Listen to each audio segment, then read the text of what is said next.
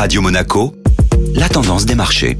La tendance des marchés avec la Société Générale Private Banking. Bonjour Florence Fett. Bonjour Eric. La Réserve fédérale a tenu sa réunion et publié ses minutes hier. Sans véritable surprise, le compte-rendu de la réunion de la Banque centrale américaine indique que presque tous ses responsables ont convenu de ralentir le rythme des relèvements de taux d'intérêt à 25 points de base.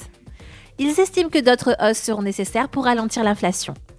Les marchés devraient donc rester freinés par la crainte du rythme de son resserrement monétaire. La séance était tournée autour de statistiques américaines. La consommation au quatrième trimestre est ressortie en forte baisse, de plus 2,1% à plus 1,4%. Et le chômage continue de reculer avec des inscriptions hebdomadaires en recul à 292 000.